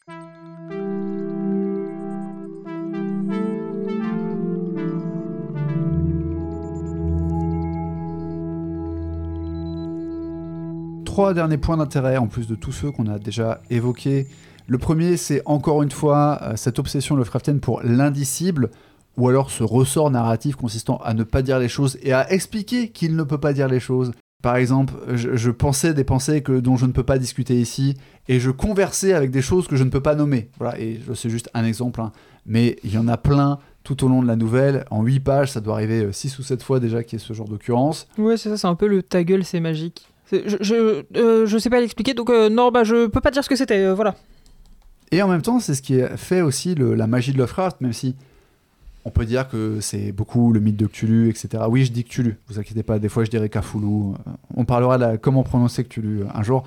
Mais voilà, il n'y a pas que cette notion d'indicible qui a fait la qualité des futures œuvres de Lovecraft, mais ça joue beaucoup, et même si des fois il en abuse un peu de façon maladroite, c'est aussi pour ça qu'il y a souvent ces personnages qui s'évanouissent, ceux qui combinent à la fois un ressort pour ne pas raconter puisqu'ils n'ont pas vu parce qu'ils étaient évanouis et un, clin d'œil à sa propre euh, euh, euh, consti- constitution fragile. Bref, mais voilà, c'est effectivement parfois un petit peu une sorte de, pas de Deus ex machina, mais en tout cas de, de facilité narrative, mais c'est aussi quelque chose qui va justement beaucoup revenir et qui sera raffiné dans les futures, les futures œuvres de Lovecraft. On a aussi un autre élément récurrent de toute l'œuvre Lovecraftienne, c'est l'obsession généalogique, puisque là, finalement, le protagoniste aurait pu ne pas être lié à la famille Hyde, il aurait pu juste découvrir la tombe, de par son tempérament, être fasciné par elle, etc., et finir possédé ou hanté. Alors, encore, on ne sait pas exactement euh, qu'est-ce qui se passe, mais ça aurait pu fonctionner même si le protagoniste n'était pas lié. Alors, évidemment, c'est un clin d'œil encore aux fondamentaux du gothique dont on a parlé dans le précédent épisode, puisqu'il y a cette idée de retour du passé, voire de retour du refoulé, de lien avec les crimes familiaux, etc. Mais c'est aussi quelque chose qui va être lié, en fait, qui se combine déjà maintenant au racialisme de Lovecraft, puisque après tout, il était obsédé lui-même à titre personnel par sa généalogie, parce que ça constituait notamment, enfin, c'était un peu, oui, ça constituait une assise, un soubassement, j'ai plus le terme, une fondation de sa vision racialiste, puisque lui-même pouvait s'enorgueillir de venir d'Angleterre et d'être un pur descendant puritain de Nouvelle-Angleterre. Euh, alors que bon, en fait, il avait des origines notamment irlandaises, je crois, et galloises, si je dis pas de bêtises. Bon, euh, je sais plus si c'est la branche paternelle ou, maternelle. On va pas rentrer sur Qu'est-ce que ça veut dire être d'origine anglaise en 1890 Bon, mais euh, voilà. Toujours est-il que c'est pour ça aussi qu'il y a ce truc récurrent chez beaucoup de personnages. Mais c'est vrai que finalement, c'est encore peut-être une combinaison, la combinaison de son goût pour Poe et de l'héritage gothique avec la combinaison de ses obsessions personnelles. Et le dernier point, c'est le rapport de Lovecraft au temps. On a expliqué, euh, pour introduire la nouvelle, qu'il avait eu l'idée de, The Tomb en se promenant dans un cimetière et en voyant une tombe qui datait de 1711. Mais en vérité, l'obsession de Lovecraft envers le temps remonte beaucoup plus loin dans le temps, puisque en 1886, pardon, en 1896, en 86 il n'était pas né, en 1896, alors âgé de 6 ans, il était en déplacement, je crois que c'était dans le Massachusetts avec sa famille, pour rendre visite à un quelconque euh, membre de la famille, et il est amené à rencontrer, je ne sais plus exactement euh, comment, une centenaire. Donc une dame née en 1796, et il dit Madame Wood était née en 1796 et pouvait marcher et parler lorsque le général Washington rendit son dernier souffle.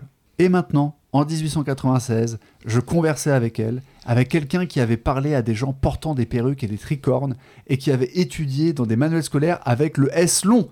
Aussi jeune que j'étais, cette idée me donna un formidable sentiment de victoire cosmique sur le temps. ah, il est fort quand même. Il est fort, précieux déjà, un petit peu maniéré dans sa manière d'écrire. Il combine en fait, l'histoire du temps, c'est quoi? C'est parce que comme il est fasciné par des auteurs du passé, que ce soit la mythologie grecque ou que ce soit les fameux auteurs augustéens du XVIIIe siècle, en fait, Lovecraft, il en jouait aussi beaucoup dans ses correspondances et son, son autocritique, parce qu'il faisait aussi des poèmes satiriques sur lui-même.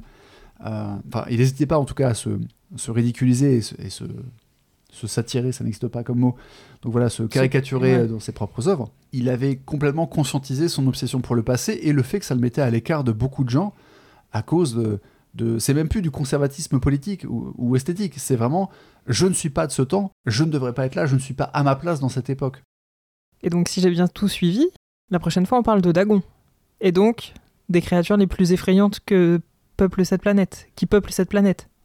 Tout à fait, on va pouvoir vous introduire à la notion de thalassophobie pour le prochain épisode, épisode 4 de Lovecraft Therapy, qui sera consacré à la nouvelle Dagon, une nouvelle euh, fondatrice à peu près aussi fondatrice que The Tomb d'ailleurs, hein, puisque The Tomb préfigure quand même des nouvelles comme dans l'abîme du temps. Enfin voilà, le rapport au temps de Lovecraft reviendra. Dagon, c'est plus le côté, euh, le rapport euh, à la fois aux choses qui vivent sous l'eau, aux civilisations antédiluviennes et à l'insignificance cosmique de l'humanité. Et ça, ça fait vachement plaisir. Non, ça fait peur. Entité cosmique ou simple mortel, merci d'avoir écouté cet épisode. J'espère que ça vous a plu. Vos remarques sont les bienvenues. Euh, par mail, par exemple, lovecrafttherapypodcast.gmail.com ou sur Twitter. Euh, voilà, Instagram, franchement, je suis pas très actif là-dessus. Ça me fait chier de prendre des photos, des trucs pour. Euh, enfin, je, trouve ça assez vain Instagram comme euh, système. Mais je suis sur Twitter et Blue Sky et fondamentalement, voilà, si vous avez des remarques, je suis curieux de les avoir. Ça fait toujours plaisir vu qu'on est un petit podcast qui démarre. C'est seulement le troisième épisode. Les feedbacks sont toujours les bienvenus, même s'ils sont négatifs, hein, tant que c'est constructif et poli, bien argumenté. Vous n'êtes pas obligé d'utiliser des S longs et de versifier pour me faire vos retours. On ne vous répondra pas en poème, c'est promis sauf si vous le demandez. Le podcast est disponible sur toutes les applis de podcast, en tout cas sur toutes celles qui sont utilisées dans la francophonie, Apple Podcast, Deezer, Spotify, Podcast Addict et même euh, Google Podcast qui va disparaître. On est aussi sur YouTube avec un peu de décalage et euh, on n'est juste pas sur SoundCloud parce que sérieusement, qui utilise encore SoundCloud pour écouter des podcasts en 2023